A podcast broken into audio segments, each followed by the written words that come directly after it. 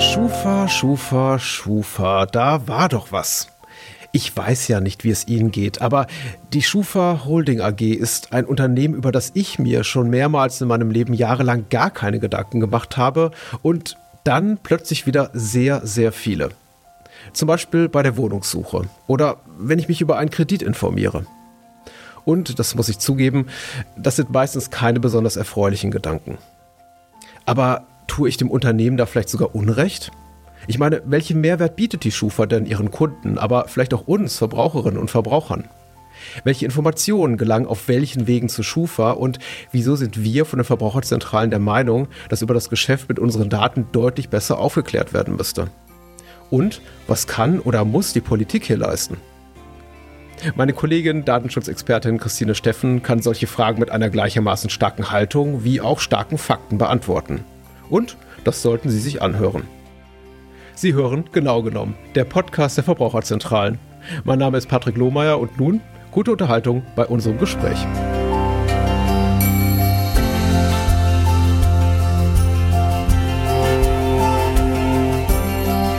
In der heutigen Folge zu den Fragen, wie gelangt die Schufa eigentlich an unsere persönlichen Daten und was macht sie damit, begrüße ich ganz herzlich meine Kollegin Christine Steffen von der Verbraucherzentrale Nordrhein-Westfalen. Hallo Christine. Ja, hallo, schön, dass ich dabei sein darf. Christine, was ist deine Aufgabe, dein Fachgebiet bei der Verbraucherzentrale Nordrhein-Westfalen? Ich bin bei der Verbraucherzentrale NRW ähm, von Haus aus Juristin und als Referentin für das Gebiet Digitales und Datenschutz zuständig. Bevor wir uns dazu verabredet haben, schwerpunktmäßig über die Schufa zu sprechen, kamst du auf mich zu mit dem Begriff Auskunfteien, der einen ganzen Wirtschaftszweig beschreibt und direkt mit der Schufa zusammenhängt. Deswegen zuallererst mal die Frage, weil ich damit zunächst gar nichts anfangen konnte, was verbirgt sich denn hinter diesem Wort und äh, ja, welche Unternehmen stehen dahinter? Ja, also zunächst ist schon mal ganz richtig, dass du sagst, das sind Unternehmen. Denn ähm, oftmals kursiert in den Köpfen von Verbrauchern die Vorstellung, dass dahinter äh, eine Behörde steckt oder irgendwie ein staatlich beauftragtes Institut. Aber nein, das ist es nicht. Es sind ja frei wirtschaftliche Unternehmen, die kommerziell tätig sind. Das heißt, die Gewinne generieren möchten und zwar mit ihrer selbsternannten Aufgabe, die ja letzten Endes die Wirtschaft davor zu bewahren, äh, Verträge mit Kunden einzugehen, die die Zahlungen für die Verträge am Ende nicht äh, leisten können. Das heißt, Auskunfteien sorgen dafür, dass Unternehmen nur mit solchen Kunden Verträge abschließen, die die auch bedienen können. Mhm. Und andererseits, und das ist auch in der Tat ein positiver Aspekt, schützt dieses System ein Stück weit die ähm, Verbraucher eben auch vor Überschuldung. Das heißt, dass sie überhaupt erst nicht Verträge eingehen, die sie nicht bezahlen können, was dann ja letzten Endes in so eine, in so eine Spirale führt. Ähm, Vertrag kann nicht bezahlt werden und dann ja führt oft ja das eine zum anderen, Wohnungsverlust und so weiter. Also davor kann ein Auskunftteilsystem auch ein Stück weit schützen. Mhm. Äh, was sind so die bekanntesten Namen von, die bekanntesten Unternehmensnamen, die man in diesem Geschäftsfeld kennen sollte? Ja, am bekanntesten ist die Schufa, die insbesondere für Verbraucher eben auch mit auch die wichtigste ist. Daneben gibt es aber auch andere Auskunftsteilen, von denen man vielleicht noch gar nicht gehört hat.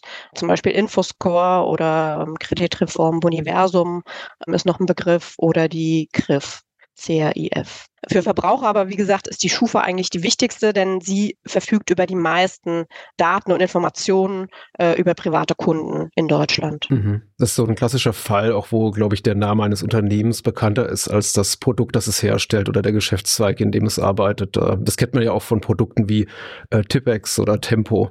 Deswegen greife ich jetzt mal zu kurz vor und frage, also Schufa und Co., die anderen Unternehmen in diesem ähm, Geschäftszweig, in diesem Geschäftsfeld, wie finanzieren die sich eigentlich? Äh, zahlen dafür die Verbraucherinnen und Verbraucher, die Unternehmen, die sie beauftragen? Wer finanziert die? Historisch gewachsen ist die Schufa dadurch, dass sie ähm, letzten Endes eine Kooperation eingeht mit Unternehmen. Das heißt, Unternehmen liefern Informationen an die Schufa und bekommen dafür von der Schufa Informationen über die Kreditwürdigkeit, Zahlungsfähigkeit von Kunden. Mhm. Mittlerweile ist die Schufa aber viel ausdifferenzierter. Neben den Unternehmen, mit denen sie kooperiert, bietet sie auch eigene Produkte gegenüber Verbrauchern an und lässt sich das natürlich gut bezahlen. Also das sind etwa ähm, Auskunftsdienste, für die sie ein einmaliges Entgelt verlangt oder aber auch Abo-Modelle anbietet.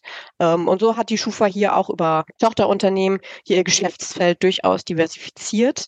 Es dreht sich aber am Kern alles nach wie vor um die Bewertung der Bonität von Wirtschaftsleben Beteiligten. Mhm. Also diese Bonität, die ähm, Kreditwürdigkeit, die Zahlungswürdigkeit, die bemisst sich ja an einem sogenannten Score, habe ich mir angelesen vor Beginn unseres Gesprächs. Dieser Score, äh, bevor ich so richtig ans Eingemachte gehe und ich frage, äh, wie kommt der eigentlich zustande, wofür benötigt man den denn? Der Score ist für ganz viele Situationen im Alltag äh, wichtig und kann hier eine entscheidende Rolle spielen. Zum Beispiel, ob ich eine Wohnung bekomme, ob ich einen Kredit erhalte von einer Bank, aber auch zum Beispiel, ob ich im Online-Shop auf Rechnung bezahlen kann oder ob ich überhaupt einen Mobilfunkvertrag, einen Energieliefervertrag abschließen kann. Hier kann überall der Score eine Rolle spielen. Aber du sagst der Score. Ja. Streng genommen reden wir über ganz viele verschiedene Score-Werte. Denn die Schufa berechnet nicht nur diesen einen Score, sondern darüber hinaus für verschiedene Branchen teilweise sogar ja mehrere verschiedene Score-Werte. Also zum Beispiel für den Bereich Telekommunikation, für den Bereich Banken. Und da liegt im Prinzip auch schon der erste Kritikpunkt, denn für Verbraucher ist es immer sehr schwer zu durchblicken, um welchen Score es sich genau handelt, äh, welcher Score gerade im Leben eine Rolle spielt und wie der überhaupt zustande kommt. Äh, kann man da trotzdem vielleicht so einen Wert nennen? Ich denke gerade an ein Interview, das äh, Tanja Birkholz, die aktuelle ähm, Chefin der Schufa, der Zeit gegeben hat vor einigen Wochen, worin sie auch gleich, das ist glaube ich auch eine beliebte Einstiegsfrage, einfach bei diesem Thema nach ihrem eigenen Schufa-Score gefragt wurde. Äh, kann man da so eine Zahl nennen und sagen, oh, wenn man darunter fällt, dann ist irgendwie alles verloren. Kannst du aufgeben, jemals einen Kredit zu bekommen oder auf Rechnung zahlen zu können oder einen Mobilfunkvertrag abschließen zu können? Oder? Ja, also man kann schon so allgemein sagen, das Score-System reicht von 0 bis 100. Mhm. 100 ist äh, der beste Score, den man erreichen kann.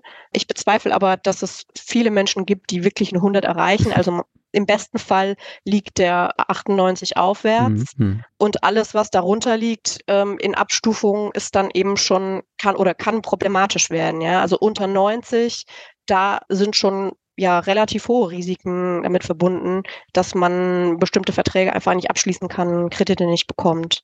Das ist im Einzelnen aber für Betroffene super undurchsichtig, weil in der Praxis haben wir das Problem, dass die Schufa sich auf den Standpunkt stellt, dass sie ja nur den Scorewert berechnet und an die Handelspartner weitergibt. Mhm.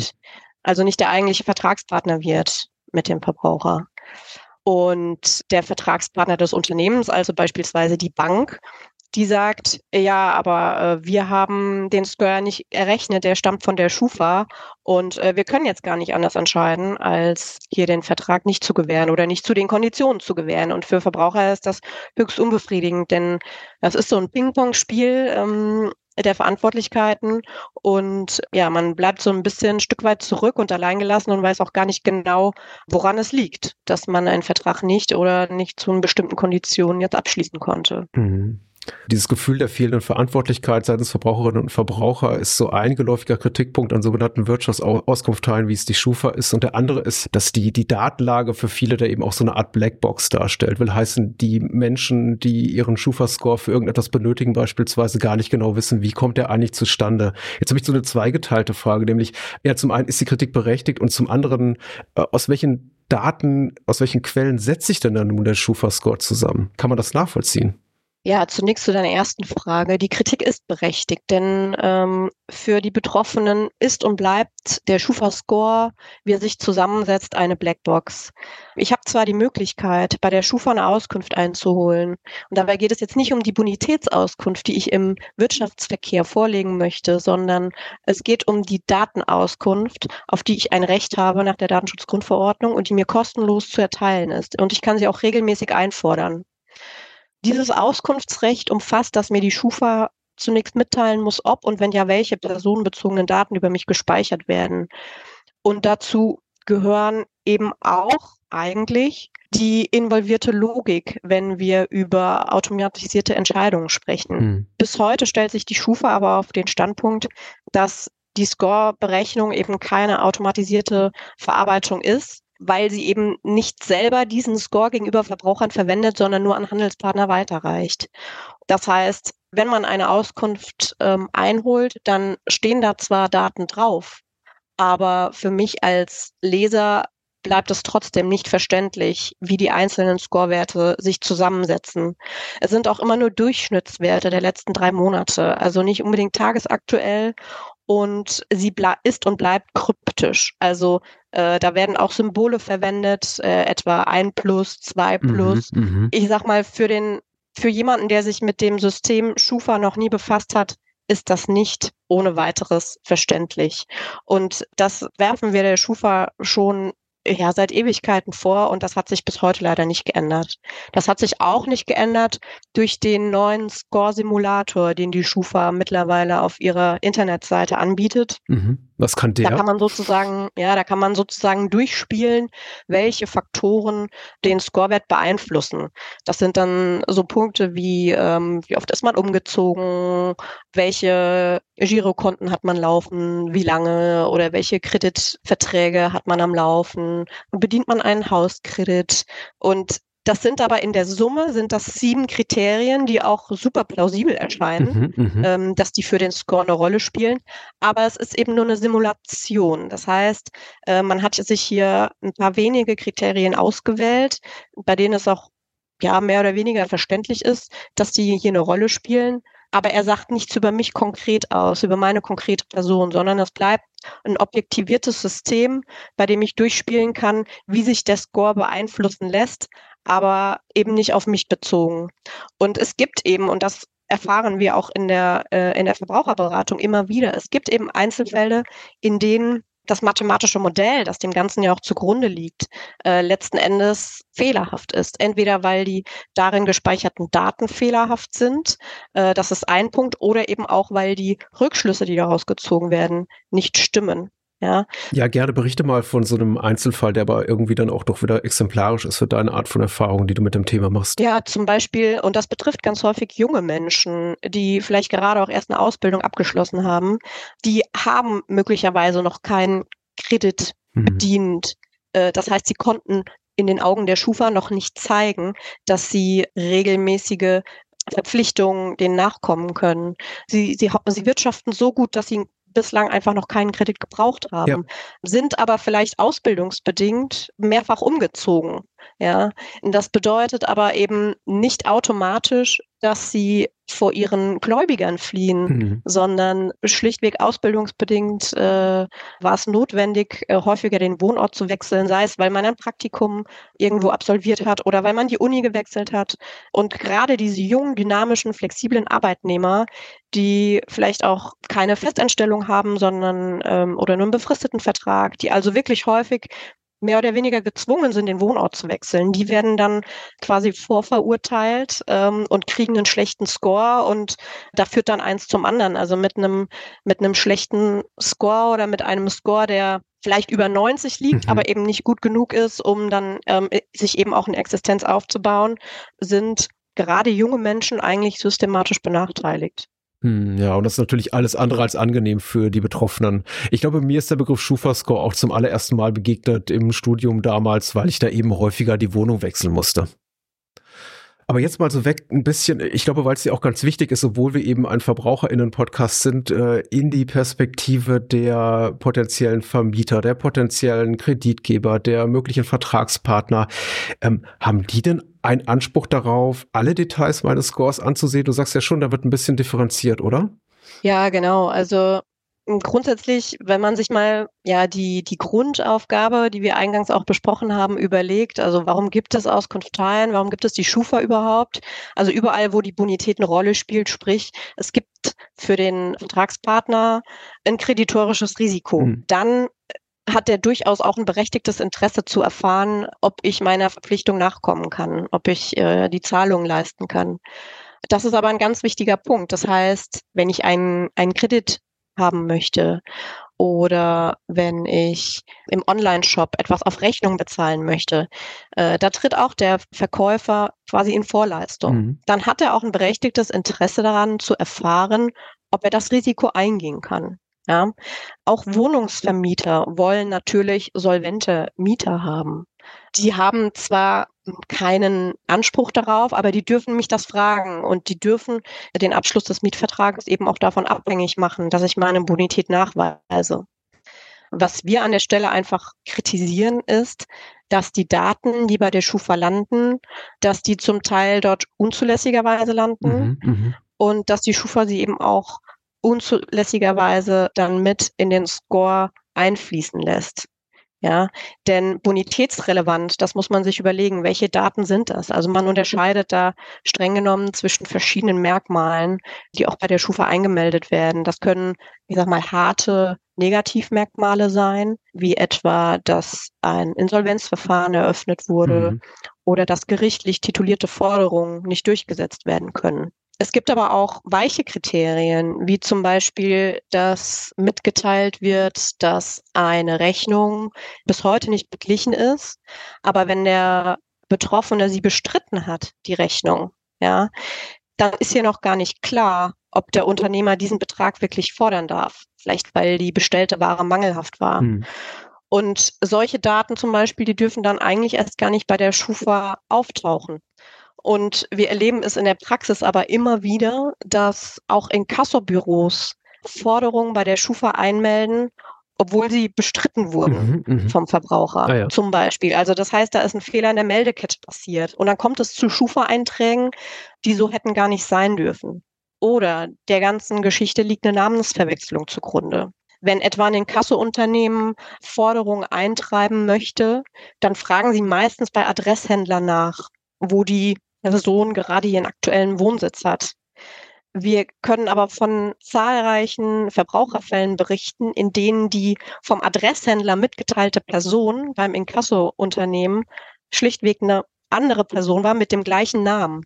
Und da erleben wir eben auch immer wieder, dass es dann für die Betroffenen ja ein richtiger Hürdenlauf ist, diese ganze Fehlmeldung und den Rattenschwanz, der dann eben mit das nach sich zieht, zu korrigieren.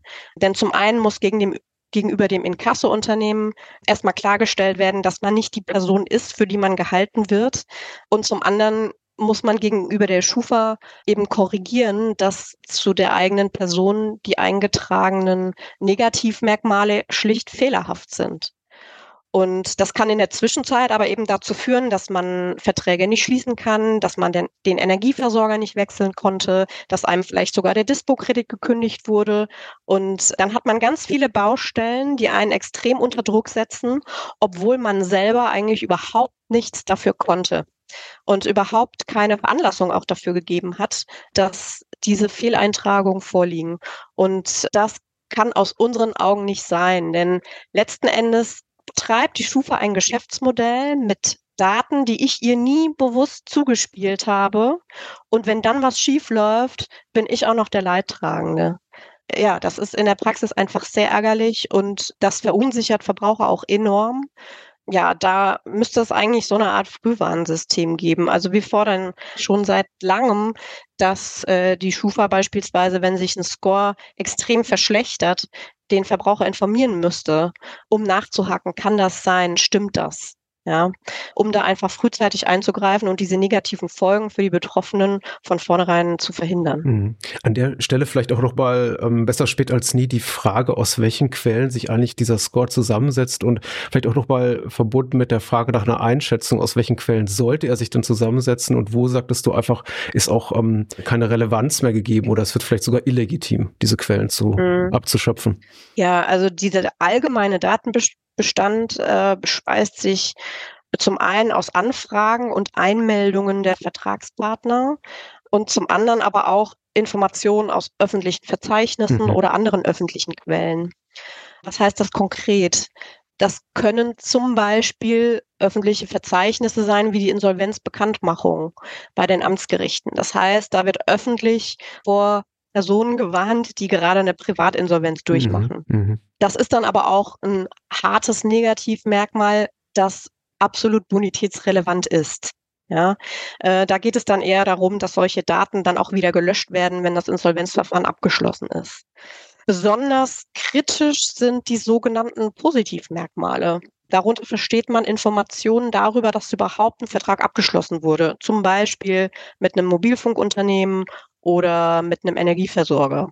Positivmerkmal deswegen, weil es eben nur darum geht, dass mein Vertragspartner die Info, der Vertrag wurde geschlossen, an die Schufa weiterleitet, obwohl hier überhaupt kein Fehlverhalten zugrunde liegt. Mhm. Also der Vertrag wurde ja erst geschlossen und die Schufa weiß aber trotzdem, dass es jetzt diesen Vertrag gibt und zieht daraus dann wiederum ihre Rückschlüsse. Und das sehen wir als kritisch, denn ähm, dafür gibt es streng genommen keine Rechtsgrundlage, beziehungsweise Unternehmen können das jedenfalls nicht auf ihr berechtigtes Interesse stützen, weil es gibt an dieser Stelle einfach überhaupt keinen Anlass, diese Daten einerseits der Schufa mitzuteilen. Auch die Schufa dürfte diese, diese Daten dann eigentlich nicht verarbeiten, denn sie sind in dem Moment überhaupt nicht bonitätsrelevant. Im Gegenteil, sie können am Ende sogar dazu führen, dass ich als Verbraucher am Wirtschaftsleben nicht so wie eigentlich gedacht teilnehmen kann. Etwa wenn die Schufa beispielsweise mitbekommt, dass ich mehrere Mobilfunkverträge geschlossen habe und mir das dann negativ auslegt, dann kann das nicht in Ordnung sein, weil es hat ja erstmal nichts mit meiner Bonität zu tun. Mhm. Auf jeden Fall etwas mit der eigenen Bonität zu tun hat ja die Antwort auf die Frage, ob ich eben kredit- oder zahlungswürdig bin. Und das ist jetzt zum Beispiel in so einem Fall gegeben, in dem ich etwas auf Rechnung kaufe oder äh, eine Ratenzahlung vereinbare mit einem, sagen wir mal, Versanddienstleister. Also es erscheint mir schon legitim und nachvollziehbar, warum jetzt der Versanddienstleister an zum Beispiel die Schufa meldet, dass ich meiner Zahlungsaufforderung oder der Ratenzahlung nicht nachgekommen bin und damit irgendwie eben nicht vertrauenswürdig bin. Aber jetzt mal ganz deutlich gefragt, dich als Datenschutzrechtlerin, ist es denn auch irgendwo in den AGBs bei den meisten Dienstleistern festgehalten, dass sie eben diese Auskünfte weitergeben können? Denn wenn ich etwas bei, bei Amazon, Otto oder sonst so bestelle, dürfen die das weitergeben und sagen, hier, Person XY, die, die ist nicht zahlungswürdig?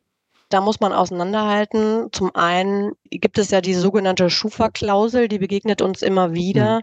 Hm. Die lautet mehr oder weniger, dass man äh, darin einwilligt, dass die Daten eben an die Schufa zur Prüfung der Bonität weitergegeben mhm. werden. Das betrifft dann genau die Fälle, die du gerade genannt hast. Ähm, ich kaufe was auf Rechnung oder ich möchte etwas in Raten bezahlen. Dann geht das auch in Ordnung, denn hier geht es ja um ein kreditorisches Risiko. Klar. Streng genommen bräuchte man dafür eigentlich auch gar keine Einwilligung, sondern daran hat das Unternehmen ein berechtigtes Interesse. Und das überwiegt dann in dem Fall eben auch mein Interesse, meine Daten nicht zu teilen. Darüber hinaus müssen wir uns aber fragen, welche Daten gehen denn an die Schufa, die eben im konkreten Fall dann nichts mit dem Vertragsschluss zu tun haben. Genau. Und das ist dann der Abschluss des Kaufvertrages oder des Mobilfunkvertrages als solchen. Ja, sowas steht dann auch mal in den Nutzungsbedingungen oder in den Datenschutzhinweisen. Und das halten wir für unzulässig. Und es gibt auch zumindest erste Gerichtsentscheidungen ähm, seitens des Bundesverbandes, aber auch von uns als Verbraucherzentrale NRW, sowohl gegen Energieversorger als auch Telekomunternehmen, bei denen wir zumindest erstinstanzlich teilweise Recht bekommen haben, nämlich dass diese Einmeldung von, von Positivdaten eben nicht zulässig ist. Und da steht auch die Datenschutzkonferenz der Aufsichtsbehörden der Bundes- und der Länder, steht da in der juristischen Bewertung vollkommen hinter uns, dass nämlich gerade diese Übermittlung von Positivdaten nicht rechtens ist. Jetzt hast du mir im Vorgespräch verraten, dass es tatsächlich sogar ähm, Maßnahmen oder Handlungen gibt seitens der Verbraucherinnen und Verbrauchern im Rahmen eines ähm, Kreditvertrages, die, wenn ich da so ganz äh, objektiv, möglichst objektiv drauf gucke, äh, ich von denen sogar sagen würde, ja, das ist so positiv zu bewerten, aber die können negative Konsequenzen haben. Von was genau sprachst du denn da? Ja, das können zum Beispiel gekündigte Kreditverträge sein. Genau, weil ich plötzlich solvent bin, einfach den Kredit quasi ne, begleichen kann und gut, damit ist er weg.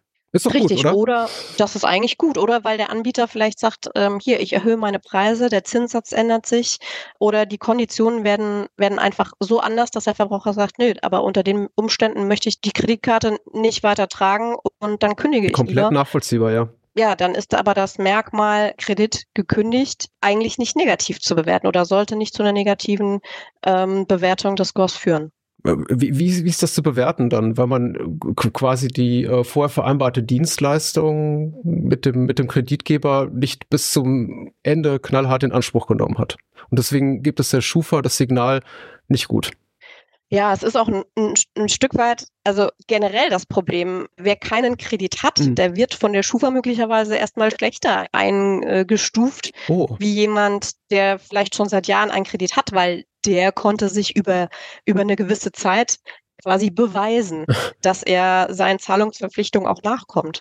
Aber jemand, über den, ich sag mal, möglicherweise gar nichts gespeichert ist, außer vielleicht der Name und der Wohnort, ja, das gibt die Schufa selbst auch zu, dass sie in solchen Ausnahmefällen eben dann eben äh, ja nur aufgrund von Name und Adresse eine Bewertung abgibt, die dann aber eben schlecht ausfallen kann, weil die Schufa eben nichts weiß. Ja. Und das kann es eigentlich nicht sein. Und das macht sie auch nicht kenntlich. Also in solchen Fällen wäre es auf jeden Fall verbraucherfreundlicher, wenn man dann eben auch wüsste, dass der Score in, in so einem Fall deswegen zustande kommt, weil man eigentlich gar nichts über mich weiß.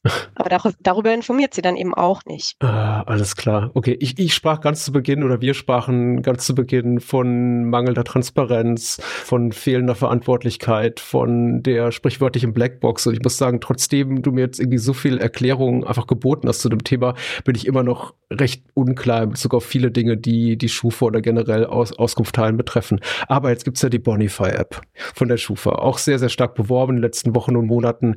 Die die soll für mehr Transparenz und Klarheit sorgen. Tut sie das dann auch? Die Bonify-App äh, der Vorteil GmbH, Vorteil GmbH ist ein hundertprozentiges Tochterunternehmen der Schufa, mhm. bietet ja eigentlich verschiedene Dienste an. Äh, unter anderem vermittelt sie auch selbst Kredite und bietet jetzt eben neu an, dass man auch seinen Schufa-Score abrufen kann. Oder das soll perspektivisch möglich sein. Das Problem, was wir bei der Bonify-App sehen, ist, dass sie ja zum einen damit lockt, ja, ist dein Schufa-Score vielleicht nicht so gut? Mhm. Komm, stell dich mal bei uns vor, wir haben schon das passende Kreditangebot für dich. Das hat schon so ein gewisses Geschmäckle. Mhm. Und das Fatale an dieser App ist aber, dass man eben auch die Möglichkeit hat, sich über ein über, über sein Bankkonto zu identifizieren. Mhm. Klar, der Anbieter muss genau wissen, mit wem er es zu tun hat. Aber dafür muss man sich nicht unbedingt so nackig machen, dass man Bonify auf sein Girokonto zuschauen lässt. Mhm. Denn äh, also das muss man sich mal auf der Zunge zergehen lassen. Ähm, wer ein Girokonto hat und Online-Banking macht, der sorgt in der Regel dafür, dass die Zugangsdaten möglichst sicher verwahrt sind, dass keiner weiß, wie er auf sein Konto kommt. Und normalerweise lässt man auch niemanden über die Schulter gucken, wenn man seine Umsätze sich anschaut uns gerade ja eine Überweisung tätigt. Mhm. Und diese App soll jetzt aber im Prinzip genau das tun dürfen, nämlich sich die Umsätze in meinem Konto anschauen, um daraus Informationen zu erhalten und mir im besten Fall eben auch entsprechende Angebote zukommen zu lassen. Ah, okay. Ich wollte mich gerade zwischenfragen. Tatsächlich mhm. agiert hier die Schufa beziehungsweise ihr Tochterunternehmen immer, also immer noch nur als Mittler. Die sind selber kein Finanzdienstleister, der mir einen Kredit stellt oder einen Kredit quasi gibt. Äh, weil das wäre ja auch ein ungerechtfertigter Wettbewerbsvorteil. Ich glaube, da hätte auch das Bundeskartellamt ein bisschen was zu meckern, wenn die sagen würden, okay, wir haben dich hier quasi komplett vor mir, vor uns als äh, transparenter Kunde, Kunde, Kundin äh, und wir können jetzt darüber entscheiden, ob wir einen Kredit vergeben oder nicht. Also die vermitteln nur, ne? Nee, nee, nicht die Schufa selber selber. Es ist auch nicht so, dass die Schufa aufs Konto guckt, sondern es ist erstmal nur die Bonify. Ja, äh, okay. äh, Bonify als oder die Vorteil GmbH als eigenständiges Unternehmen. Aber man hat die Möglichkeit als Nutzer, wenn man erkennt, dass die Daten, die man dort freiwillig zusätzlich eingeben kann, den Scorewert bei der Schufa verbessern würden, dann kann man darin einwilligen, dass diese Daten, also nur die, die den Score verbessern, an die Schufa weitergegeben werden. Okay. Und dort dann auch in den, in den normalen Schufa-Score eben mit einfließen. Aber auch das sehen wir durchaus kritisch, denn Verbraucher, die an sich eigentlich eben einen schlechten Score haben oder keinen besonders guten, die könnten sich unter Druck gesetzt fühlen, mhm. sich über die Bonify-App quasi nackig zu machen, sich aufs Konto schauen zu lassen, um zu gucken, ob sie irgendwie vielleicht ihren Schufa-Score verbessern können. Dass er sich durch den Blick aufs Konto aber verbessert, das ist fraglich und das ist auf keinen Fall gesichert. Und ähm, dieser Einblick ins Konto ist nun mal ein recht invasiver Eingriff, mhm. denn eine Vielzahl an Informationen kommen da zutage, die man so ohne weiteres, auch ohne Zwangslage, nie, nie einfach mitteilen würde. Mhm. Und nicht nur das, also es können, es können ja sehr sensible Informationen sein. Also das Einkommen ist mit drin, wer der Arbeitgeber ist. Da, da liegen auch keine Filter drüber. Da können Spenden von betroffen sein, Arztrechnungen, also Spenden an Parteien beispielsweise auch, aber auch Daten von, von Dritten, die vielleicht mir Geld überwiesen haben oder denen ich Geld überwiesen habe, zu einem bestimmten Verwendungszweck. Das alles erfährt der Anbieter. Und äh, das ist doch eine ganze Menge. Und da sollte ich wirklich vorsichtig sein und mir wirklich gut überlegen, ob ich das möchte. Und ich würde sogar behaupten, dass die Freiwilligkeit, hier überhaupt eine Einwilligung erteilen zu können, in vielen Situationen gar nicht gegeben sein dürfte, weil die Zwangslage für den Verbraucher vielleicht so hoch ist, dass er gar keine andere Wahl hat, als äh, sich an der Stelle nackig zu machen, um irgendwo noch eine Möglichkeit zu haben, einen Kredit zu bekommen. Mhm, okay, da höre ich jetzt mal raus, wir äh, raten dich explizit ab, aber wir empfehlen zumindest großmögliche Vorsicht bei der Verwendung der Bonify-App. Stand jetzt September 2023, das noch zur Ergänzung, weil man muss ja auch immer sagen, sowas wird inhaltlich wie technisch auch äh, weiterentwickelt und äh, wer weiß, ob äh, diese Aussagen, die wir jetzt gerade getroffen haben, auch noch belastbar sind in sechs oder zwölf Monaten. Aber Vorsicht ist geboten, würde ich mal sagen. Genau, und man muss es ja auch nicht. Also man kann sich ja auch anderweitig identifizieren ja. gegenüber der Bonify-App und muss eben nicht diesen vermeintlich schnelleren Weg über das Bankkonto wählen. Und es gibt jetzt auch bereits, weil äh, sich die Schufa offensichtlich ihrer gesellschaftspolitischen Verantwortung bewusst ist, äh, die sogenannte Transparenzoffensive, die ja auch medial sehr äh, prominent jetzt auch beworben wird, überall kundgetan wird. Ja, die Transparenzoffensive der Schufa. Wie ist denn so deine Einschätzung der Sachlage dazu? Also uns geht es ja gar nicht darum, dass die Schufa den Score offenlegt. Interessiert uns eigentlich gar nicht. Aber zwischen dem, was Verbraucher heute bekommen mit ihrer Auskunft, mit ihrer Datenkopie und äh, den Score offenlegen, da gibt es halt auch noch Zwischenschritte. Hm. Und die wären zum Beispiel eben auch zu erklären, welches die Merkmale sind, die für den Score eine Rolle spielen, mit welcher Gewichtung die einfließen und so weiter. Und da beruft sich die Schufa schon seit Jahren eben auf ihr Geschäftsgeheimnis. Das wurde ihr auch so vom Bundesgerichtshof vor neun Jahren bestätigt, dass sie den Scorewert eben nicht offenlegen muss. Aber ja, wie gesagt, es gibt eben auch ein Zwischending und so, dass Verbraucher einfach verstehen, wie kommt der Score für mich zustande. Interessanterweise steht gerade auch eine äh, Novellierung des Bundesdatenschutzgesetzes an und da wird gerade auch versucht, in einem Paragraphen eine Ausnahme zum Auskunftsrecht äh, reinzubringen. Und zwar, dass wenn ein Geschäftsgeheimnis eben als Argument hervorgebracht äh, werden kann seitens des Unternehmens, äh, bestimmte Daten nicht zu beauskunften. Und hier sehen wir im Moment in der Tat die Gefahr, dass äh, hier dieses äh, Regelausnahmeverhältnis umgedreht wird. Das heißt, dass ich künftig, wenn ich dann eben eine Auskunft verlange, äh, hier per se vom Anbieter vorgebracht wird, nö, das unterfällt meinem Geschäftsgeheimnis, das muss ich nicht beauskunften. Also insgesamt eine schwierige Kiste. In der Summe bleibt festzuhalten, es geht verständlicher, es geht transparenter und das muss das Ziel sein für Verbraucher und auch dann, nur dann hat die Schufa eine echte Chance, mit ihrer Transparenzoffensive was zu bewirken. Kannst du vielleicht auch noch mal für mein besseres Verständnis beispielhaft eine Maßnahme nennen seitens der Schufa, die man dringend umsetzen müsste, wenn man es denn ernst meint mit einer, mit der sogenannten Transparenzoffensive? Ja, wir kritisieren zum Beispiel schon seit Jahren, dass die Schufa diese kostenlose Auskunft, die mir zusteht, dass sie die immer ein bisschen versteckt auf ihrer Webseite.